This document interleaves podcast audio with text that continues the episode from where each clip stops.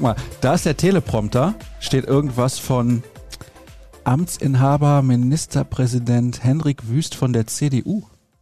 Ist heute hier bei Tatsache. uns im Studio. Deswegen müssen wir uns auch beeilen. Deswegen sollten wir auch pünktlich anfangen. Das haben wir gemacht. Wir haben 10.30 Uhr. Gerade draußen habe ich die Kirchenglocken gehört. Pünktlich haben wir angefangen. Es zieht sich ja wie so ein roter Faden. Ich werde immer geärgert, dass ich zu spät wäre. Zuletzt Jürgen Kors, dem habe ich erzählt, ich wohne ja jetzt in Dortmund und auch relativ nah dran an der Redaktion. Das kannst du ja bestätigen. Das kann ich bestätigen. Ich bin ja auch heute Morgen in den Genuss gekommen, dass du mich mitgenommen hast. Und ich habe noch nie so lange zur Arbeit gebraucht. Ja, das lag aber natürlich am Verkehr. Ist ja logisch. Ist ordentlich was los, sonst gehst du zu Fuß, bist du deutlich schneller. Da wäre ich wesentlich schneller gewesen, Ja. ja. Also du bist gefahren, ja. Gut, du fährst, wie du lebst, aber es ist spannend mit dir. Auf jeden Fall kann man sagen, wir haben pünktlich angefangen. Das ist der Fakt. 10.30 Uhr war vereinbart, 10.30 Uhr auf Aufnahme gedrückt. Ich weiß nicht, woher diese Kritik kommt.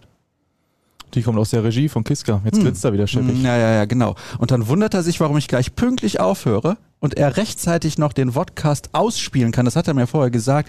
Kommst du vielleicht einen Tacken früher, kann ich den Podcast, den, also den Vodcast besser gesagt, kann ich den rechtzeitig ausspielen und gleich kommt ja hier noch der Kollege Politiker. Aber du bist der Promigast heute.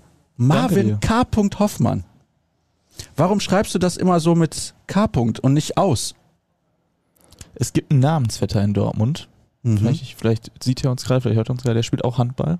Oh, Und da äh, gibt es eine lustige Anekdote. Der ist auch Marvin Hoffmann. Und irgendwann, um Verwechslung vorzubeugen, äh, weil ich tatsächlich auch mal drauf angesprochen wurde, Mensch, hast du nicht schon wieder am Wochenende so viele Tore geworfen? Und ich, nee, das war ich nicht. Hm, Ja, gut, das, aber hätten sich die Leute auch eigentlich selber denken können. Ja, aber äh, es ist tatsächlich gar nicht so unsinnig, weil ich habe jetzt, letztens wäre ich auch wieder beim Training und äh, von der U23, BVB, und Ingo Preuß kam, Teammanager, und sagte, "Äh, ich hatte mal einen Schüler, äh, ich auch mal, Hoffmann war ein guter Handballer. Ich sage, Ist das derjenige gewesen? ja, ja, ich sage, du bin ich nicht. Ah, okay, ist ja interessant. Ja, wir sprechen nämlich heute über die U23, das passt ja dann. Hab ich gehört, ja. Jetzt ist die Regie gegangen, jetzt können wir endlich loslegen. Gut, Wunderbar, Regie ist endlich. weg. Die kommen dann wieder, mehr oder weniger, wenn der Podcast zu Ende ist, dann drücken sie einmal auf Stopp, haben ihre ganze Arbeit erledigt. Das ist ein Traumjob, würden wir auch gerne machen eigentlich. Auch würdest du gerne tauschen? Nee. Nee. Nee, auf gar keinen Fall.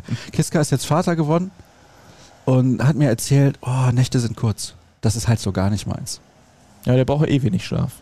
Ja, ist das Sind so? deine Nächte nicht auch kurz? Ja, aber weil ich später ins Bett gehen lange arbeite. Angeblich arbeite ich ja, ich habe so ein Lotterleben. Na gut, jetzt arbeiten wir mit dem BVB natürlich nicht mehr so lange unter der Woche. Ja, das ist so, tatsächlich. Aber klar, so eine Champions League Nacht oder so ein DFB-Pokalnacht, dann äh, da ist man dann schon mal spät im Bett. Ich war früher, als ich noch in Solingen gewohnt habe und noch zu Champions League Spielen gegangen bin, das ist ja auch alles eine Weile her, Mhm. teilweise erst um drei Uhr zu Hause. Stündchen noch vom Stadion bis nach Hause. Dann kam ja noch dazu, dass man lange in der Mixzone warten musste. Man war dann noch ewig im Medienzentrum. Ja, zack, drei Uhr. Gut, wenn du dann auch solche Wege genommen hast wie heute mit mir zur Redaktion, Mhm. dann kann ich verstehen, dass du so lange nach Hause gebraucht war hast. ein kleiner, aber feiner Umweg. Ich musste ein Paket abholen. Mein Vater hat am Wochenende Geburtstag. So. Beste Grüße. Heute Ja. hat übrigens meine Oma Geburtstag. Oh, alles Ja. Gute. Ja, stimmt. Du gehst ja gleich da zum Mittag hin. Nee, morgen gehe ich dahin. Ah, ja, Ist jetzt stimmt. extra verschoben, nur für den Podcast. Ah, das ist aber gar nicht nötig eigentlich. Tja, Hätten wir das was will gewusst. ich alles machen? Aber fährst du heute noch vorbei trotzdem, oder nicht? Ja, gratulieren werde ich wohl machen. Ja, das ist ja wohl das Mindeste. Wohnt die denn so nah an dir wie ich? Nee, fast so nah. 500 Sag mal Meter so. trennen Nee, uns. ja, so nah wohnt sie nicht. Also ich schaffe es im, mit dem Auto, schaffe ich es in 10 Minuten zu ihr. Ich denke mal, du bräuchtest dann 40 Minuten. Mm. Aber ansonsten Ja. geht das. Jetzt haben wir vier Minuten geplaudert, aber das sind im Regelfall eigentlich die besten Minuten. Habe ich immer wieder gehört, die Leute gehen völlig drauf steil. Eigentlich das Gelaber am Anfang macht den Podcast aus. Wir könnten jetzt sagen, ist Schluss so und beste Ausgabe. Meinst du? Aber wir sprechen heute natürlich ein bisschen über die U23, ist ja ganz logisch. Du warst ja bei einigen Spielen zuletzt, hast dir das angesehen, war nicht immer schön. Nee, es ist. Reicht schon, ich wollte nur die Themen auflisten. Es Ja. Tut mir leid. Nein, wir gehen gleich ins Detail. Ja, nicht immer schön, das war jetzt auch zu hart. Muss auch immer einen Gegner haben, der mitspielen will. Ja, ja, klar. Und wenn du dann Aufsteiger bist. Aber Ja. sprechen wir gleich drüber. Wir sprechen außerdem über einen Spieler, der aus der Ukraine gekommen ist. Mhm. Den hast du getroffen und der Artikel ist jetzt, glaube ich, eine Woche alt ungefähr. Ne? Ja, das müsste hinkommen. Ja. Und den habe ich ja auch schon bei BVB Kompakt beworben Mhm. und finde, da solltet ihr auf jeden Fall mal reinschauen und da erzählst du gleich ein bisschen von, wie Ja, das sehr war, gerne. den zu treffen. Wir haben natürlich Hörerfragen, wir haben unendlich viele Hörerfragen. Es waren wieder fast 50 Kommentare unter meinem Tweet. Oh, hier wurde ein unfassbar hässliches Trikot gepostet. Das habe ich auch gesehen, so ein Flickenteppich. Ne? Um Gottes Willen.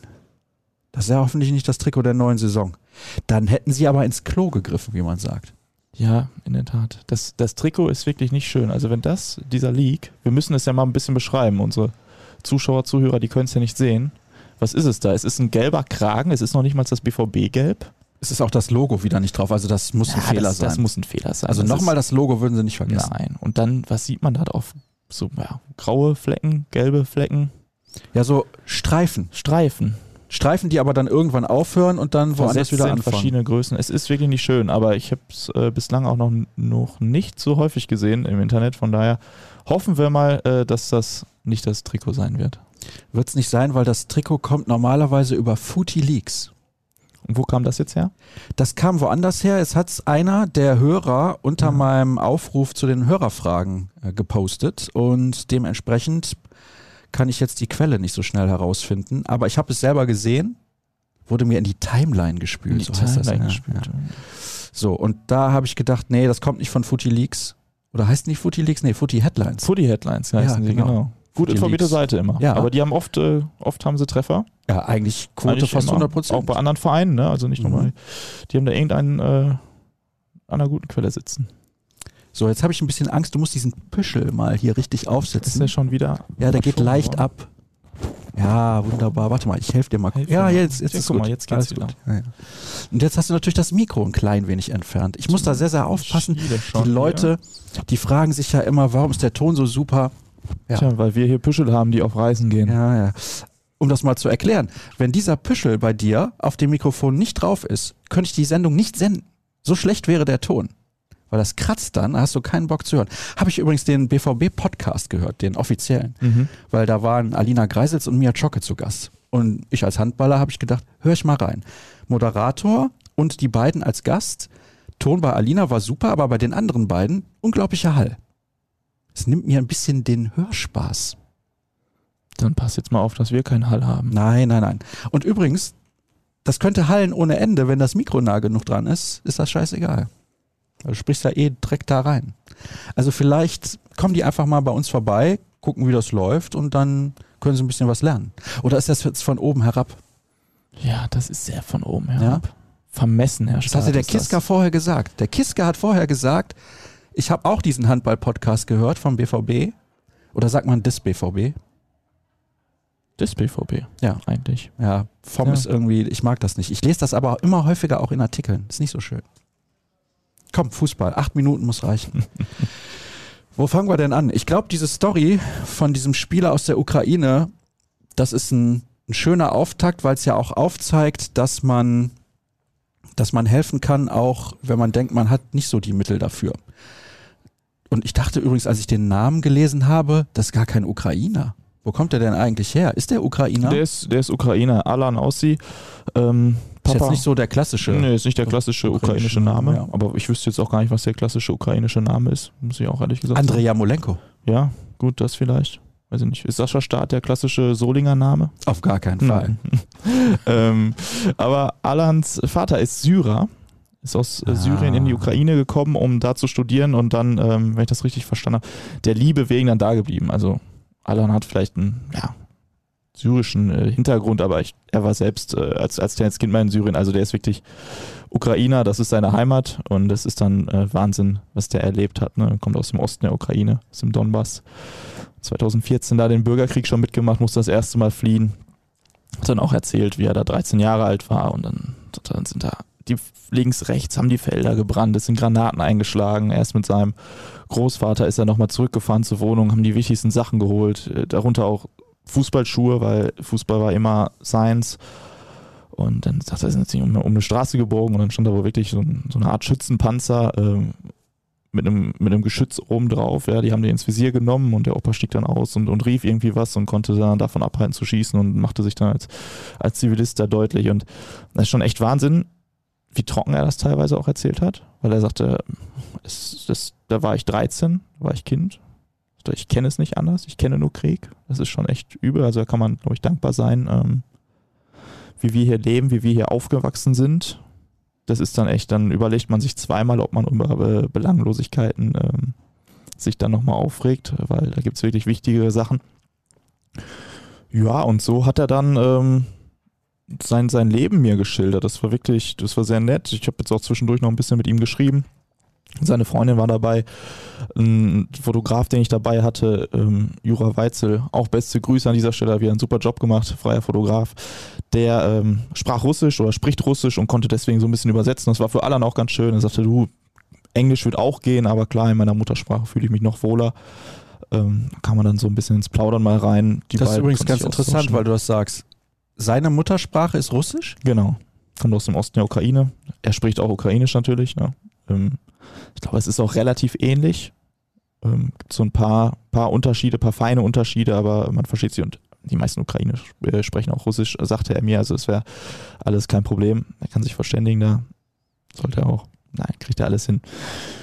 Und er hat dann neu angefangen in Kiew, ist er zum Profispieler gereift und ähm, tja, dann ging das jetzt wieder alles los, wieder von vorne. Ne? Wie gesagt, er hat mir da seine Geschichte erzählt, dass auch so, er, der blieb so ganz cool dabei, er hat es sogar geschafft zu lächeln und so und dann sag ich, du, das ist bemerkenswert, wie kannst du, wie kannst du noch lächeln, ne? Das ist ja so schwierig alles, was du erlebt hast. Und dann sagte er, ja, das, das Leben geht weiter. Ich habe Glück gehabt. So, man muss halt dann irgendwie ähm, gucken, wo man bleibt und das Beste aus dieser Situation machen. Er hatte das Glück, dass er jetzt eben beim BVB bei der U23 sich fit halten kann. Ähm, kann da ein bisschen spielen. Seine Hoffnung ist, dass er jetzt irgendwie nochmal einen neuen Vertrag kriegt, dass er ähm, nicht unbedingt beim BVB, aber irgendwie, dass er Profifußballer bleiben kann, dass er Geld verdienen kann, dass er damit auch seine, seine Freunde in der Ukraine unterstützen kann. Ähm, seine Familie ist mittlerweile auch in Sicherheit. Das ist so die Hauptsache.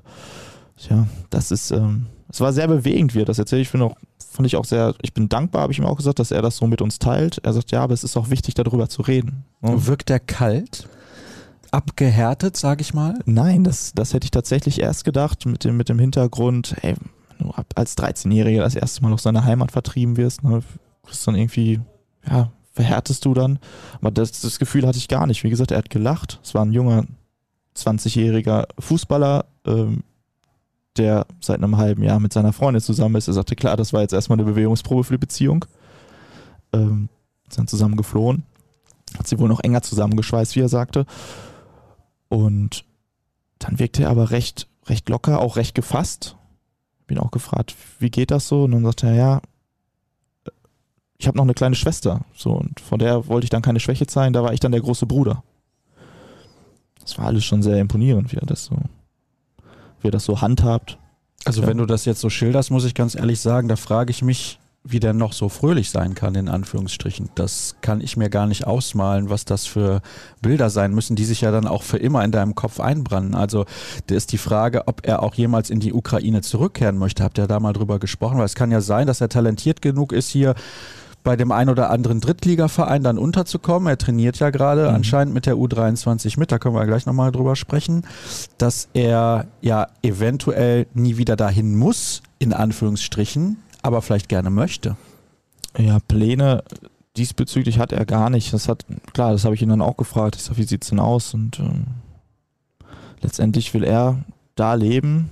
Er sagte, Heimat ist da, wo deine Freunde sind. Das fand ich eigentlich ganz schön. Und seine Freunde äh, sind auch über, über die Welt verteilt, über Europa verteilt, weil er natürlich durch den Fußball viele Freunde hat. Und ähm, ich schätze ihn so ein, dass er ähm, nicht unbedingt zurück möchte, wenn sich die Chance ergibt, dann natürlich ja, weil Heimat ist halt Heimat. Aber ähm, was ist für ihn noch von der Heimat geblieben? Der wurde mit 13 das erste Mal vertrieben. Ist der Osten der Ukraine seine Heimat? Kann er dahin zurück? Ist Kiew jetzt seine Heimat? Ja, vielleicht baut er sich hier eine neue Heimat auf. Das ist total schwierig. Das, da können wir uns nicht reinversetzen. Also, ich habe immer im Dortmunder Westen gelebt. Ja, ich bin auch nicht so ein, so ein Jet-Set-Mann wie du, Sascha. Mhm. Mal mit Palo Italiano, Sisi. Ja, ja, klar. No, no. Äh, von daher, ja, ich finde es echt schwierig äh, für ihn und finde es echt cool, bemerkenswert, ähm, wie er damit umgegangen ist.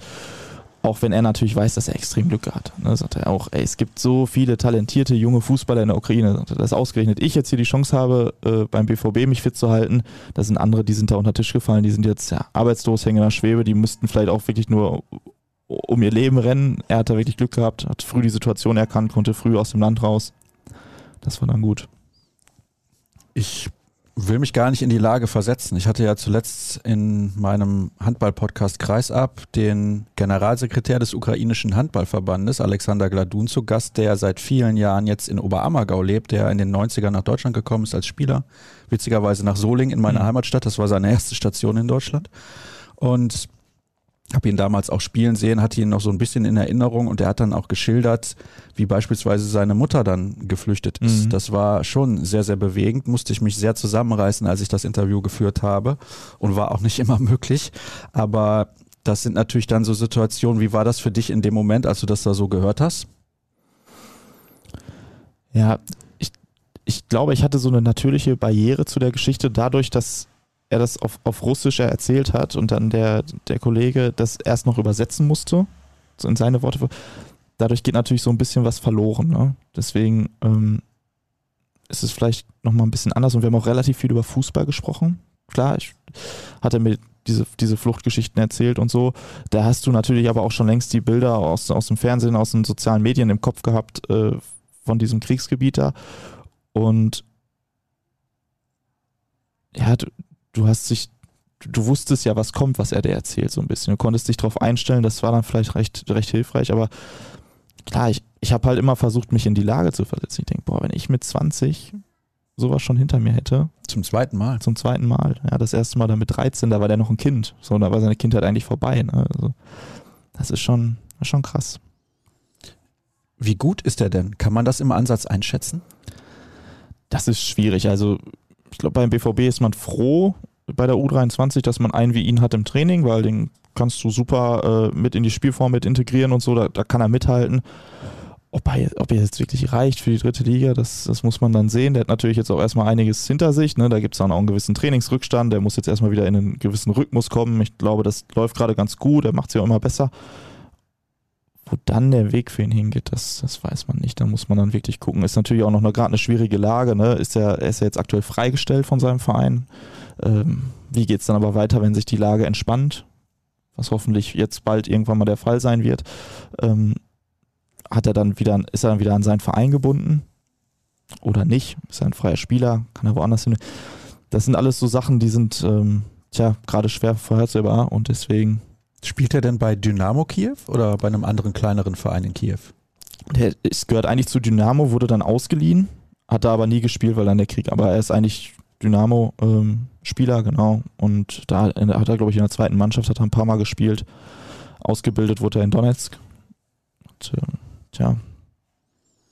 Also, bewegende Geschichte. Das kann man, glaube ich, so festhalten. Der Artikel ist zu empfehlen, findet natürlich die Gelegenheit, auch mal reinzuschauen, bitte bei ruhrnachrichten.de. Da solltet ihr euch die Zeit für nehmen. Und ich weiß gar nicht, ist das ein Plusartikel?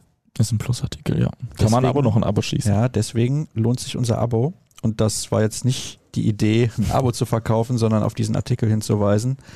Und ja, ich habe ja selber die Erfahrung gemacht, mit jemandem zu sprechen, der dann halt auch auf Deutsch mit mir gesprochen hat. Deswegen war das halt vielleicht nochmal ein bisschen bewegender. Mhm. Und ja, könnt ihr auch gerne mal reinhören. Dann wechseln wir das Thema und kommen zum Sport. Wie früher bei RTL Samstagnacht. Das mhm. kennst du gar nicht mehr, ne? Ja, ja. Das war sehr lustig. War so eine Comedy-Show in den 90ern. Mirko Nonchef sagt ja aber was, ja, der klar. ja vor kurzem leider verstorben ist. Der war da so einer der großen Namen, Wiegald mhm. Boning, mhm. solche Leute. Und da gab es auch immer so eine Rubrik, wir kommen zum Sport innerhalb der Nachrichten. Und das machen wir jetzt auch. Und wir sprechen über diese U23, wo es zuletzt ein wenig kriselte. Jetzt hast du eben schon gesagt, ja, es liegt natürlich aber dann auch ein bisschen an den Gegnern, die dann hinten drin stehen und nicht mitspielen wollen. Das hat in der Hinrunde besser geklappt, weil sie diese Gegner dann teilweise auch auswärts mhm. gespielt hatten und konnten dann selber kontern, haben natürlich viele gute, schnelle Spieler. Auf der anderen Seite, also es sind jetzt fünf Niederlagen in den letzten sechs Spielen. Mhm. Auf der anderen Seite sollten vielleicht auch mal dazu sagen, dass die mit dem Abstieg nichts mehr zu tun haben. Also die müssen sich keine Sorgen machen und wenn das vor der Saison jemand prognostiziert hätte, wir sind Mitte April und die haben mit dem Abstieg nichts mehr zu tun, hätten alle gesagt, Dankeschön. Alle sofort hätten das genommen, keine Frage. Ja, das macht es natürlich nicht leichter, ne? wenn es nach oben geht nichts mehr, nach unten geht nichts mehr, schläft die Liga so ein bisschen ein. Ähm, ich meine trotzdem, wenn man äh, sich mit den Spielern mal unterhält, äh, dann hörst du aber trotzdem raus, dass sich da keiner drauf ausruht. Ne? Die haben auch ganz klar, spielen die auch für sich selber, sind Profisportler, Leistungssportler die spielen auch jedes Mal für sich selber, nicht nur für irgendwelche Ziele. Als Leistungssportler brauchst du eigentlich keine Ziele. Da ist dein Ziel, dass du immer wieder erfolgreich bist und diesen Erfolg bestätigst. Und das merkst du denen auch halt auch an. Ne? Es ist halt nur manchmal dann schwierig, dann ist es ähm, oft auch unglücklich von den Spielverläufen her, wie ich finde. Sie äh, strengen sich dann an, sie geben sich Mühe, sie suchen nach Lösungen. Dann fehlt dir aber vorne drin auch manchmal einer, der dann die Dinger wegmacht. Ne? Tigges. Da sagst du was. Leider verletzt.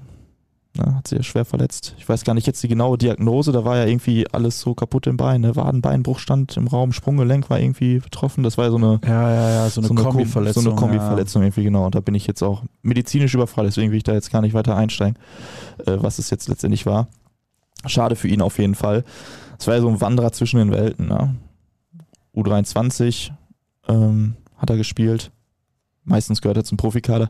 Aber klar, wenn du so einen dann in der U23 drin hattest, das ist ein vollkommener Stürmer für die dritte Liga. Ne? Also super Typ. Das Lang, groß. In der dritten Antritt. Liga ja.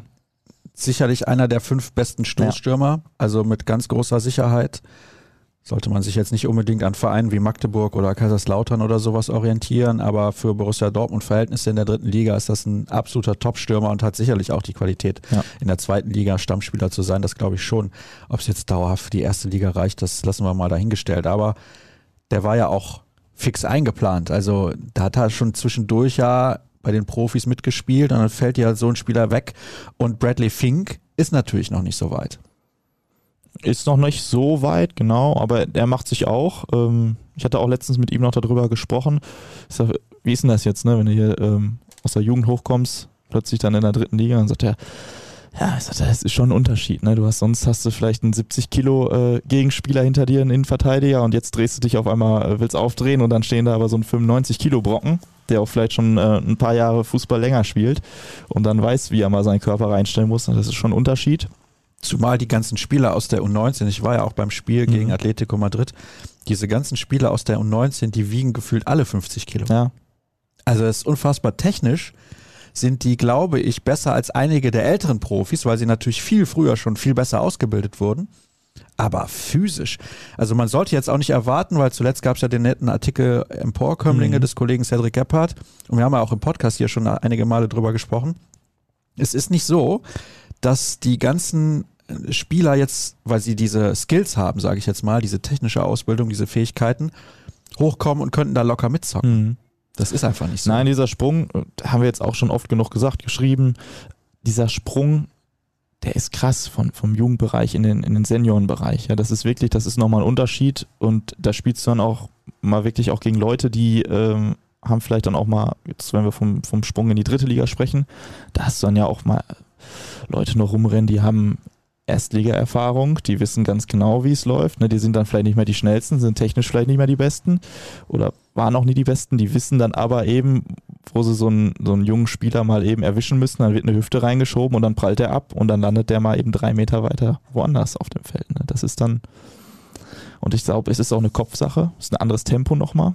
Kannst weniger nachdenken mit dem Ball, musst mehr nachdenken ohne Ball, Ne, wo gehe ich hin? Wo mache ich den nächsten Schritt? Wo kann ich einen, wo kann ich einen freien Raum irgendwie äh, nutzen? Wo kann ich vorstoßen? Das ist alles schwieriger. Es ist schneller, körperlicher. Und das ist ein sehr, sehr großer Unterschied für die Jugendspieler. Ja, das, das ist auch ein Problem dann, was die Planung angeht. Aber man muss da ein bisschen Geduld mitbringen. Jamie Bino Gittens wird der Nächste sein, glaube ich. Das ist ja so geplant, der dann dauerhaft bei den Profis mit dabei ist. Was machen wir denn dann mit der Restsaison der Amateure? Die haben ja jetzt dann auch noch zwei Heimspiele im großen Stadion. Ähm, das ist natürlich auch immer so eine Sache, dass sie jetzt nicht in der Roten Erde spielen und da ja, eine andere Bühne haben sozusagen. Ich habe das Spiel auch parallel mhm. geguckt bei den Kollegen von Magenta Sport jetzt gegen Viktoria Berlin. Das hat mich nicht so vom Hocker gerissen, aber ich glaube, das macht jetzt nicht so den großen Unterschied, ob die in der Roten Erde oder im Westfalenstadion spielen.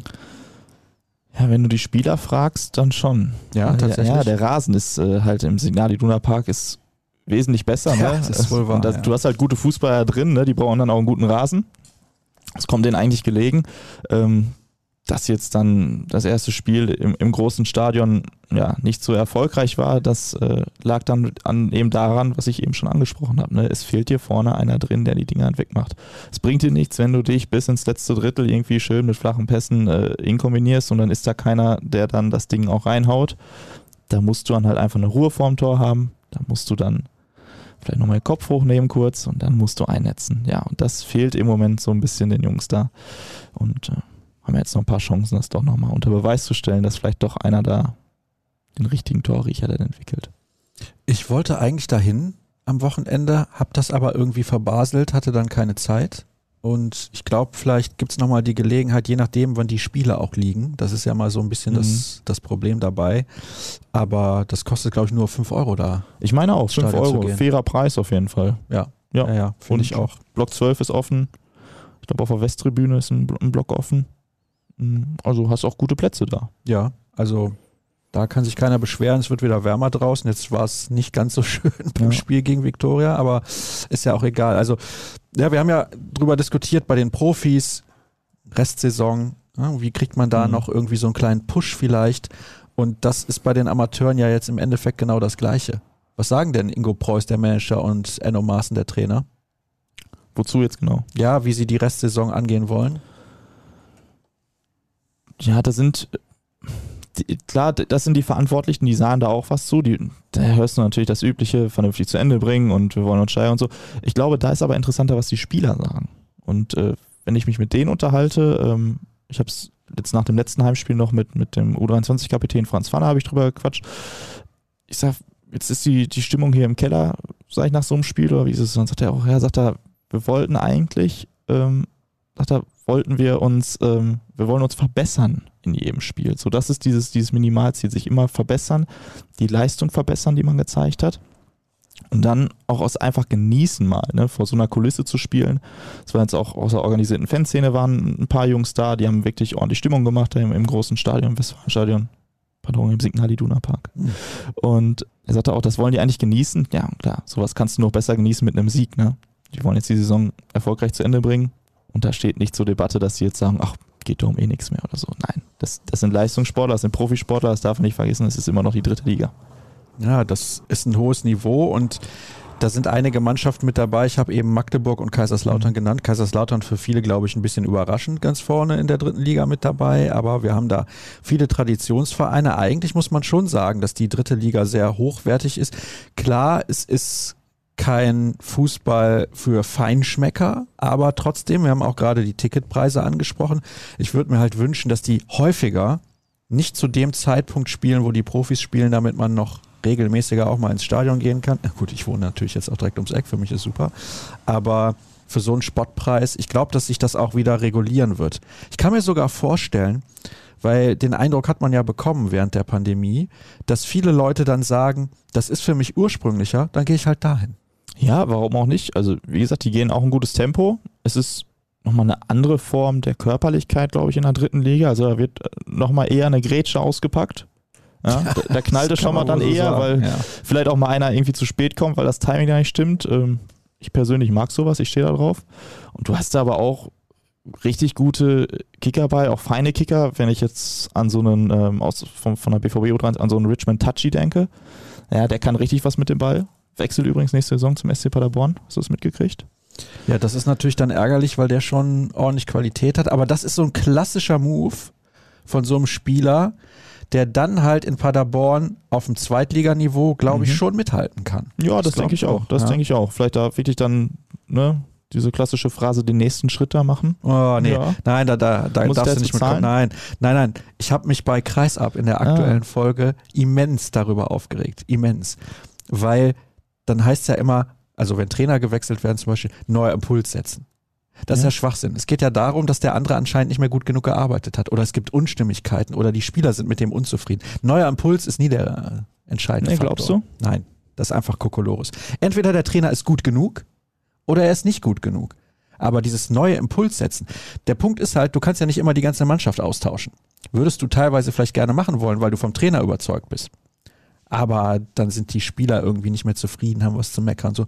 Und der nächste Schritt, der nächste Schritt, das ist eigentlich ein Synonym für, ich kriege woanders mehr Kohle, ich kann mehr spielen, ich habe bessere Trainingsmöglichkeiten und der Verein ist besser. Ah, du nimmst dem Fußball die gesamte Romantik. Ja, ich glaube nicht. Ich glaube nicht. Also das ist so PR-Sprech. Gestern, jetzt steigere ich mich da wieder völlig hinein. Ich aber schon. so, ja, regt dich doch auf. bitte wieder. Ja, ja, Guck mal, jetzt schon wieder der nächste Glockenschlag hier draußen. Ja. Es ist jetzt Punkt 11 Uhr. Halbes Stündchen haben wir noch. Also, da gab es eine Pressemitteilung der SG Flensburg-Handewitt, mehrfacher deutscher Meister im Handball. Die haben einen Spieler verpflichtet. Und da gab es noch einen lustigen Fehler. Jetzt muss ich gerade mal schauen, dass ich diese Mitteilung lesen kann. Da kommt ein Spieler, der spielt aktuell in Ungarn und ist Slowene. Und die Pressemitteilung, also beziehungsweise das Zitat bei Twitter lautet, für mich ist es ein nächster wichtiger Schritt für die SG zu spielen und in die Handball-Bundesliga zu kehren. Ja. Ja, was kehrt er denn da? Mit dem Besen oder wie sieht's aus? Also zurückzukehren ja auch nicht. Ist aber auch egal.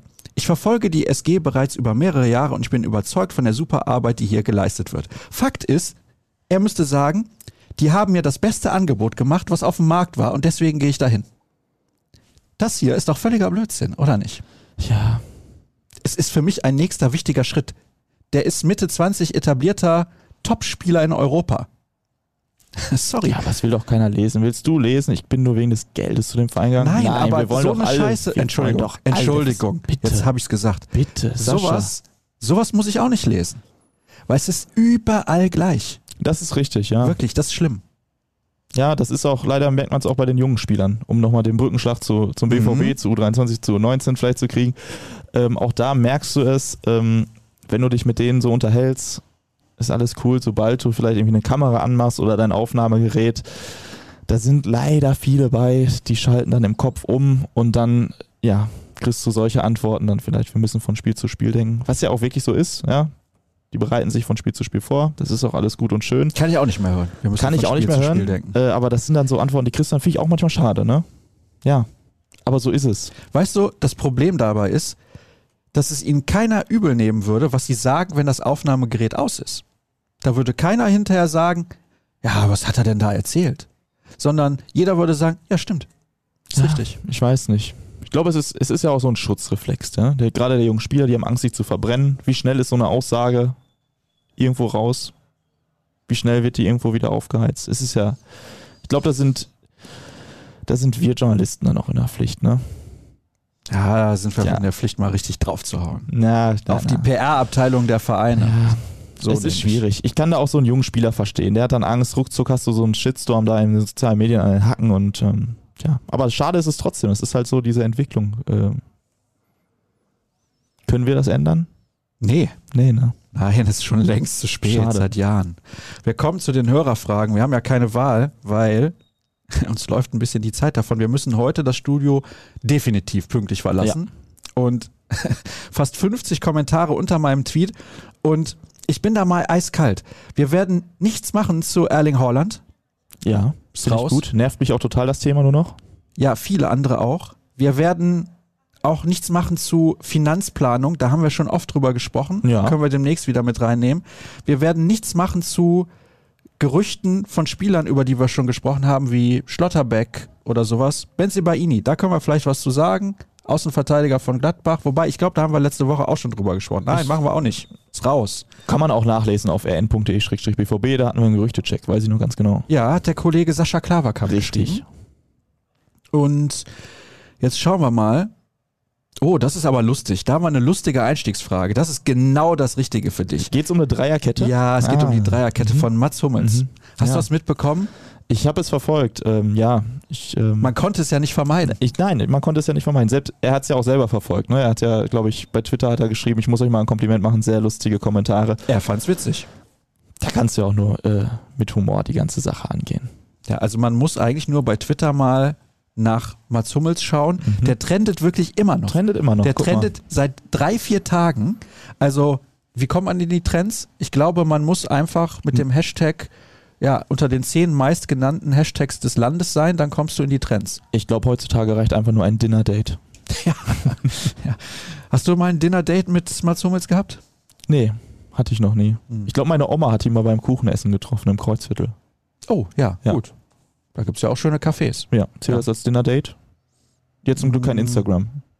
Oh, das wäre viral gegangen, ja, denke ich denke auch. Ja, deine Oma und Mats Hummels. Ja. Ja, ja gut.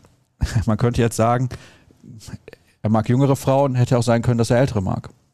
Du, was er letztendlich mag, das weiß äh, nur er selbst. Ich, Ist ja auch seine Sache. ist auch seine Sache. Also- ich finde es auch. Also ähm, Kann er machen, was er will. War schon eine verrückte Nummer da mit dieser. Ähm, ja, aber er hat es ja auch mit Humor genommen. Ähm, müssen wir die Zuschauer oder die Zuhörer hier noch abholen eigentlich? Oder meinst du, jeder ist im Bilde?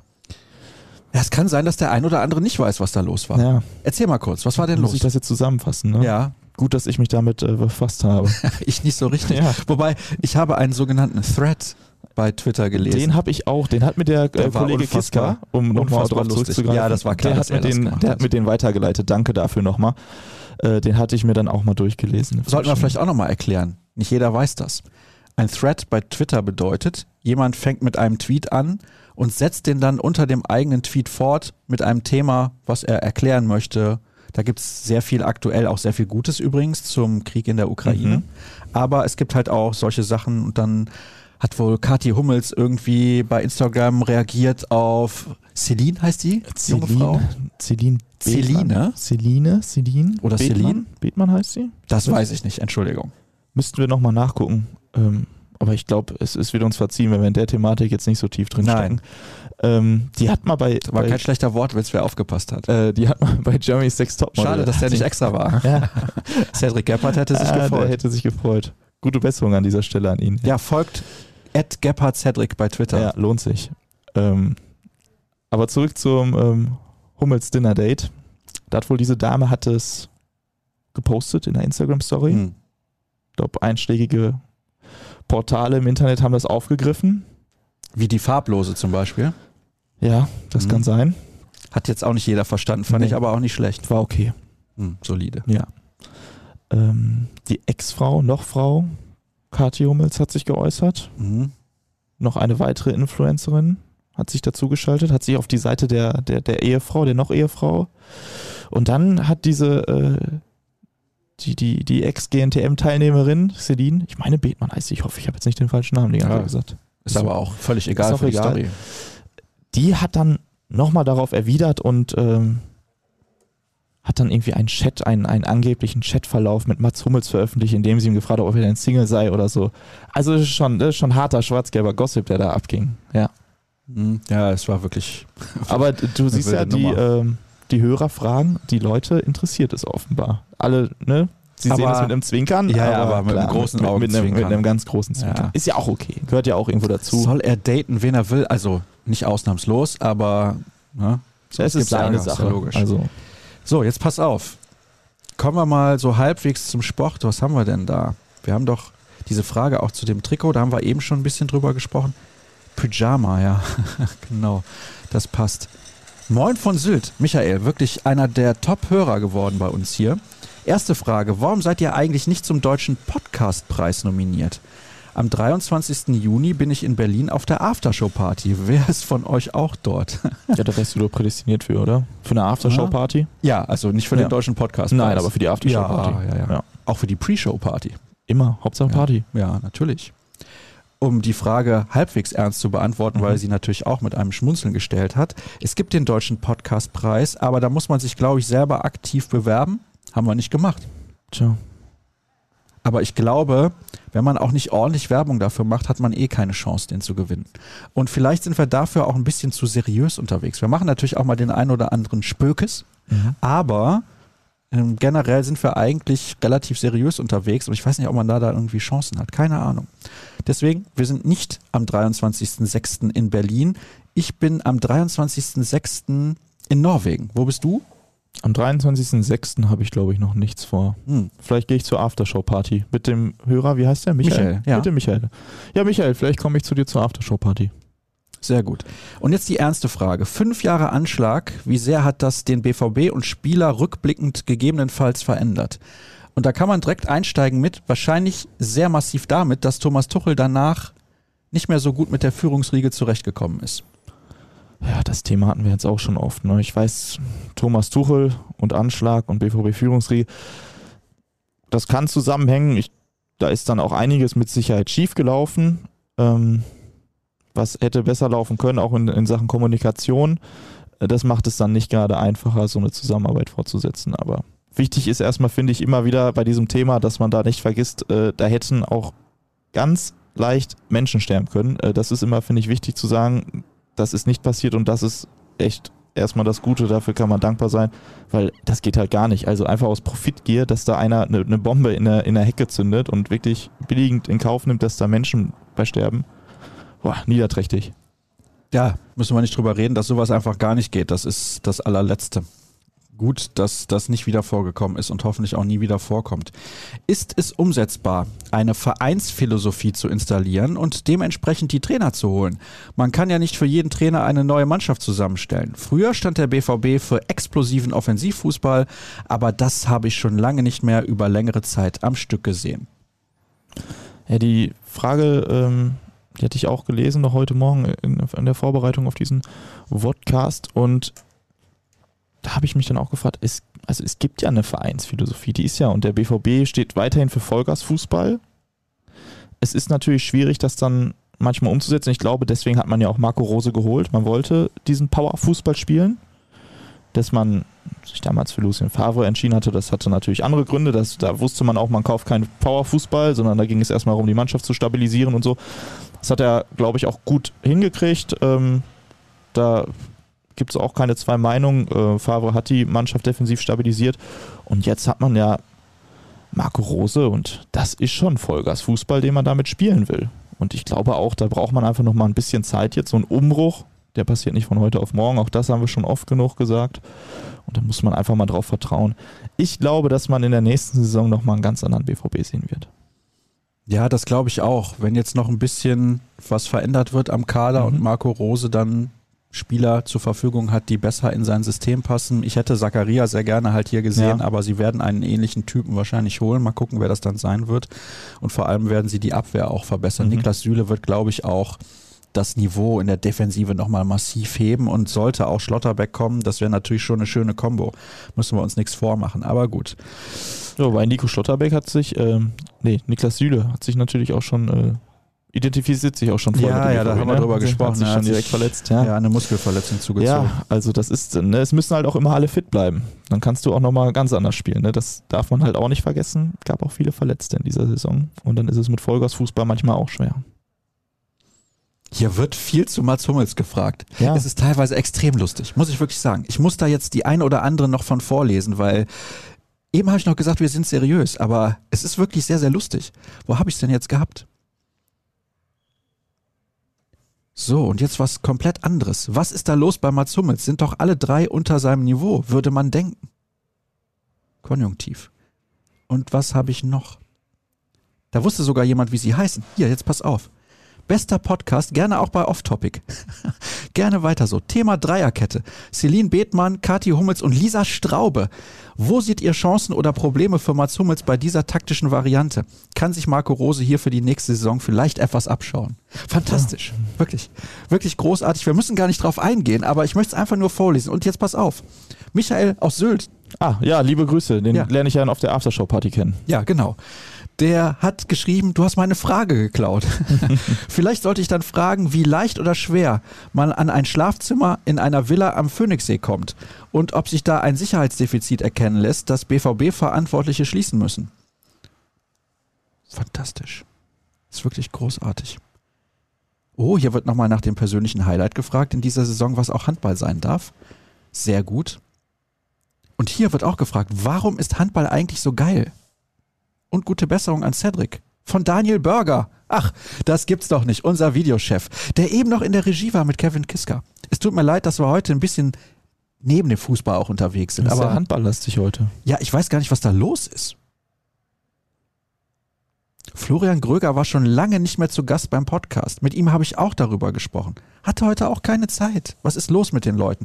Kevin Pinot ist Vater geworden. An dieser Stelle ja. herzlichen Glückwunsch natürlich. ist im Babyurlaub. Mhm.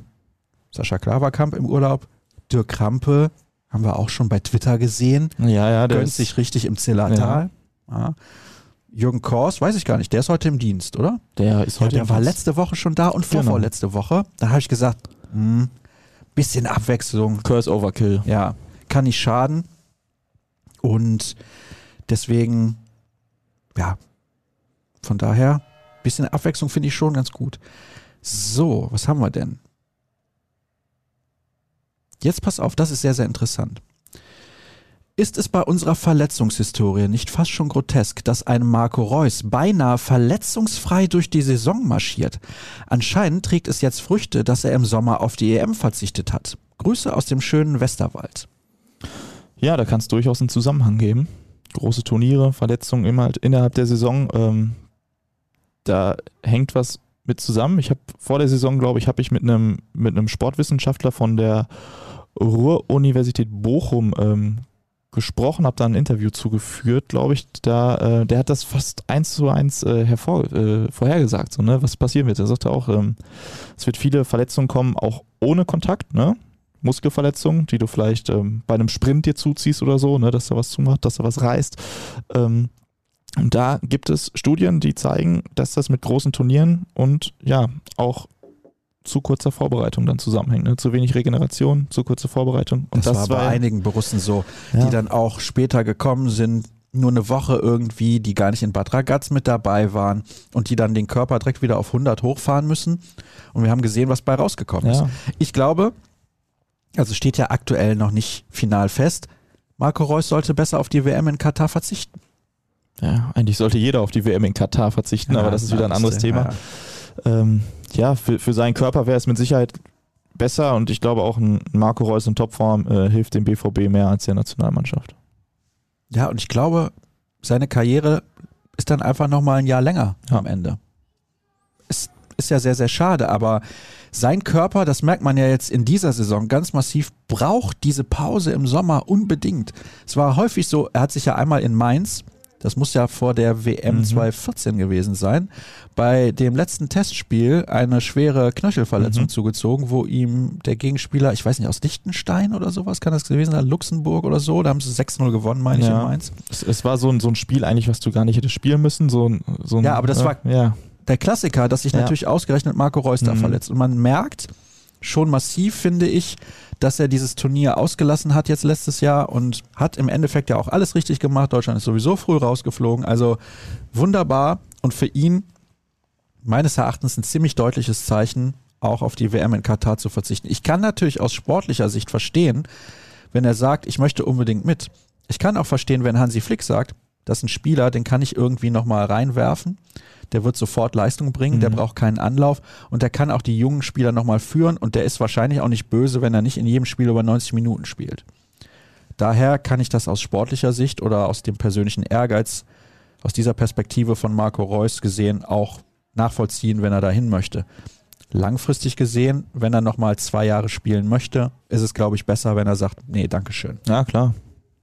Keine Frage. Aber das sind auch Entscheidungen, die vielleicht auch andere Spieler mal treffen müssen, ne? Weil der Körper ist halt extrem, extrem äh, unter hoher Belastung da ständig ausgesetzt. Ist schon krass, was die leisten müssen, ne? Ja. Jetzt pass auf, das ist ganz wichtig. Äh, witzig, Entschuldigung. Vor einigen Wochen hatte Sascha ein Abendessen mit jemandem aus der Fußballbranche, beziehungsweise aus dem Fußballbusiness, dessen Namen er nicht verraten wollte. Nun trendet Mats Hummels mit seinen Dinner-Dates. Was kam bei euch auf den Tisch? Es ist wirklich großartig. Es tut mir leid, dass wir heute so ein bisschen abdriften, aber Was habt ihr denn gegessen, Sascha? ich kann dir sagen, was ich damals gegessen habe. Da hatte ich ein Steak mit Pommes und Sauce Bernays, Oh. ja, und als Nachspeise Creme Brûlée. Hm, guck mal an. Habe ich gar nicht bei Instagram gesehen. Nee. Ich verberg ja auch die Stories. Ah, clever. Vor allen Leuten, die immer am Boulevard interessiert sind. Hallo ihr Lieben. Ganz wichtige Frage. Ist dieser Emre Can eigentlich nicht ganz dicht, wenn er behauptet, er habe diese Saison erst einen einzigen Fehler gemacht gegen RB? Huh. Hat er das so gesagt? Hat er so gesagt. Ich habe das Zitat, ich habe das Zitat nicht gehört, ich habe es nur hinterher gelesen. Ähm, da fehlt mir jetzt auch ein bisschen der Kontext zu dem Gesamtzitat. muss Ja, ich sagen. Deswegen will ich da jetzt aufpassen. Genau, deswegen würde ich mich da jetzt auch nicht so aus dem Fenster lehnen wollen. Äh, wenn er es so gesagt haben sollte, dann kann das ja auch gerne seine Sicht so sein. Also es ist ja, Dann wäre sie falsch. dann wäre sie falsch. Ähm, aber ja, da wären wir wieder bei diesem Thema. Ne? Du willst gerne die, die knallharte, ehrliche Antwort. Er ist dann vielleicht auch einfach, entspricht das seinem Naturell. Ist einer ja auch kein Vor- Problem. Also Nein. jetzt pass auf, wo wir da eben drüber diskutiert haben mit der ehrlichen Antwort. Die will ich auf jeden Fall haben. Mhm. Ist genau richtig so. Jetzt kommen wir zu dem Punkt, wo ich diese Aussage höre und habe einfach nur eine andere Meinung. Ja. Und dann werde ich sagen, ja, pass mal auf. Ich hole dir jetzt ein paar Videosequenzen raus und guck mal in meinem Archiv, was ich da so finde und sag, hier, pass mal auf, Emre. Sind aber schon sieben, acht Böcke, die du diese Mhm. Saison geschossen hast. Und dann kann man darüber diskutieren. Natürlich. So. Da muss man jetzt nicht streiten oder den niedermachen oder sagen, was redet der denn da, sondern man kann ja ganz sachlich darüber diskutieren. Ich glaube, das ist ein bisschen das Problem, die Diskussionskultur. Ja, das ist leider, das ist ein großes Problem. Das ist nicht nur ein bisschen, das ist ein großes Problem. Ne? Es gibt halt nur noch schwarz oder weiß oftmals und das ist halt nicht so der Fall. Vielleicht hat er auch manche Situationen anders wahrgenommen, könnte die anders erklären und sagte, Mensch, guck doch mal, äh, was macht denn mein Mitspieler da vor mir? Dann wird es gar nicht erst vielleicht zu dieser Situation kommen. Aber ja, ich möchte ihn jetzt auch nicht zu sehr in Schutz nehmen. Da waren mit Sicherheit ein paar Böcke auch dabei. Hier kommt eine Frage zu den Schiedsrichtern. Die deutschen Schiris geben auch in den internationalen Spielen kein gutes Bild ab. Zweier sollte sich lieber nicht in West Ham sehen lassen. Gestern lief Atletico City völlig aus dem Ruder. Wie kann die Qualität der Schiris verbessert werden? Ich habe dieses Spiel Atletico gegen City nicht gesehen. Ich habe auch das Spiel von West Ham nicht gesehen, was Zweier anscheinend ja geleitet Mhm. hat.